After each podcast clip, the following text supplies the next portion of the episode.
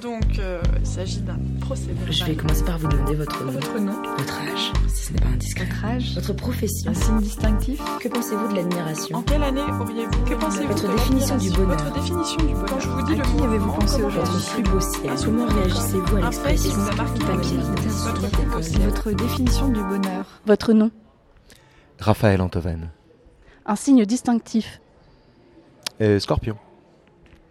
Pourquoi tendre le micro? Ah Hmm. Parce que rien n'est plus intéressant que, à la fin d'une vérité, d'écouter la vérité d'en face. Quelle était votre idole à l'âge de 10 ans? Dominique Rocheteau. Pourquoi? Parce que j'étais ébloui par la façon qu'il avait de rendre les coups sans que ça se voie. Quand il se faisait accrocher ou quelque part. Je crois que Dominique Rocheteau n'a pas reçu un carton rouge de toute sa carrière, alors que c'est un joueur dont je sais qu'il a toujours rendu les coups qu'il a reçus. J'ai trouvé cette euh, façon de se, de se défendre sans se faire voir admirable. Le fantôme euh, radiophonique qui vous hante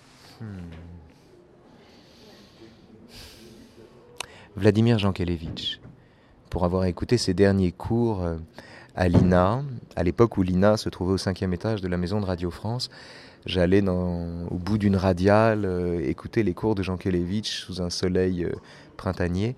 Et en fait, je prenais avec lui mes derniers cours euh, particuliers. Et c'est la radio qui me les a donnés. Donc pour moi, le, premier fantôme radiophonique, c'est cette voix de Fossé sortie, des, des, des bobinaux que j'avais appris à euh, grâce au conseil de mon ami Hervé. Un rire qui vous a marqué Le rire de Luc Ferry, dont j'ai découvert un jour qu'il l'avait emprunté à Alain Renaud. Euh, ce que j'ignorais. Je m'en suis aperçu en. Je, je connais Luc Ferry depuis, j'allais dire, ma tendre enfance ou la sienne, euh, et, et je connais parfaitement son rire. Je l'ai entendu rire plein de fois. Et un jour, j'ai reçu Alain Renaud à la radio et j'ai découvert qu'ils avaient le même rire. Or, comme euh, Luc Ferry avait été pendant un temps l'élève d'Alain Renaud, je pense que c'est dans ce sens-là que le rire est passé. Mais ça ressemblait à quoi ce rire? C'était un rire comme un long soupir joyeux, très étonnant. Euh, il suffit de l'entendre rire pour s'en apercevoir. On a l'impression qu'il soupire, mais il soupire avec les yeux qui, qui plissent de gaieté en même temps. C'est un joli rire. Étiez-vous bon en maths? J'ai été bon en maths jusqu'au jour où on m'a appris que je n'avais pas besoin d'être bon en maths pour rentrer dans une première littéraire. J'étais bon en maths tant que j'étais obligé de l'être. Après.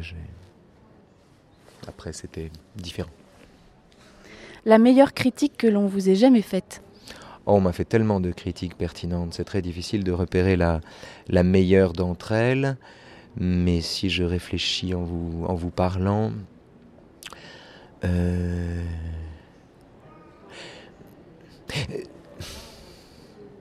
hmm. je peux réfléchir deux secondes? Oui, oui. Parce que c'est un. Attendez, la meilleure critique qu'on m'ait jamais faite. Euh, Voilà. La meilleure critique que j'ai reçue, c'est à la suite d'une chronique nulle que j'avais faite sur le Notre Père, euh, où j'avais voulu repérer pour les besoins de je sais pas quoi euh, une, un soupçon d'islamophobie dans sa version réécrite. Enfin, c'était grotesque. C'était un pur procès d'intention. Et, et j'avais reçu ce jour-là des tas de critiques de gens qui me disent Mais enfin, monsieur, je, récite le Notre Père depuis mon enfance, et dans cette version comme dans une autre, la haine est un sentiment qui m'est totalement étranger, et je ne comprends pas ce que vous me dites. Et ces gens avaient absolument raison. C'est moi qui avais fabriqué avec le, le jus de mon cerveau une, euh, une mécanique euh, délirante. Et j'étais heureux de recevoir ces critiques. C'était des critiques si pertinentes que j'étais heureux de les recevoir par milliers. Un coucher de, un coucher de soleil qui vous a ébahi? À Formentera. Euh, la particularité des couchers de soleil à Formentera, c'est qu'en un certain lieu de l'île, on peut la voir tout entière. Il n'y a qu'une seule falaise à Formentera, mais c'est une falaise suffisamment élevée pour que vraiment on la voit tout entière. Et, moi, j'ai le souvenir d'un coucher de soleil où, pour la première fois, j'ai eu le sentiment d'une cartographie en taille réelle. C'est-à-dire que, un peu comme quand on est dans un avion et qu'on voit soudain l'île et qu'elle a miraculeusement la forme que les cartographes lui attribuent. Bien, ma première expérience de cette nature est, euh, s'est faite à Formentera. Je devais avoir 7 ou 8 ans. Et j'ai vu à ce moment-là, grâce au coucher de soleil, se dessiner sur le fond céruléen du, du, d'un, ciel euh, qui s'assombrissait euh, la forme de l'île et ses, et ses dentelles. Et je n'ai jamais oublié ça. En tout cas, c'est le premier qui me vient à l'esprit quand vous me posez la question. Votre solution face à la vague populiste Je n'ai aucune solution, euh, jamais. Si j'avais des solutions, je ferais un autre métier.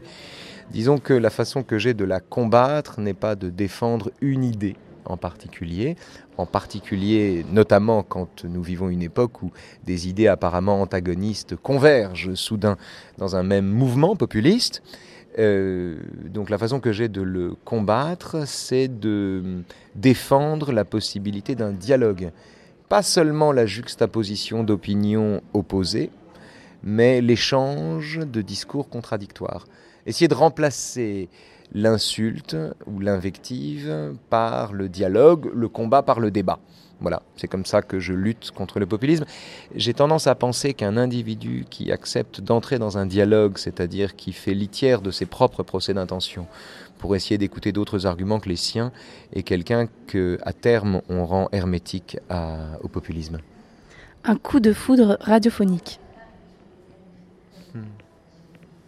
Adèle Van Rett, euh, à qui euh, j'ai laissé de bonne grâce et de bon cœur, euh, et c'est ce que j'ai fait de mieux dans ma courte carrière, la gestion et l'animation des, chemins de la connaissance. Euh, j'ai vu avec elle, euh, j'ai senti là non seulement un grand talent radiophonique, une grande capacité à lutter contre ses propres tendances, notamment la tendance à parler trop vite, et une faculté d'écoute que je n'avais trouvée nulle part. Votre point de vue sur l'amour C'est notre dernière question. Je n'ai aucun point de vue sur l'amour. L'amour est un point de vie, pas un point de vue. Et en tout cas, c'est un point de vue qui varie selon, euh, selon, euh, selon les époques de la vie et les personnes qu'on aime. Non, je, je, dirais juste une chose sur l'amour.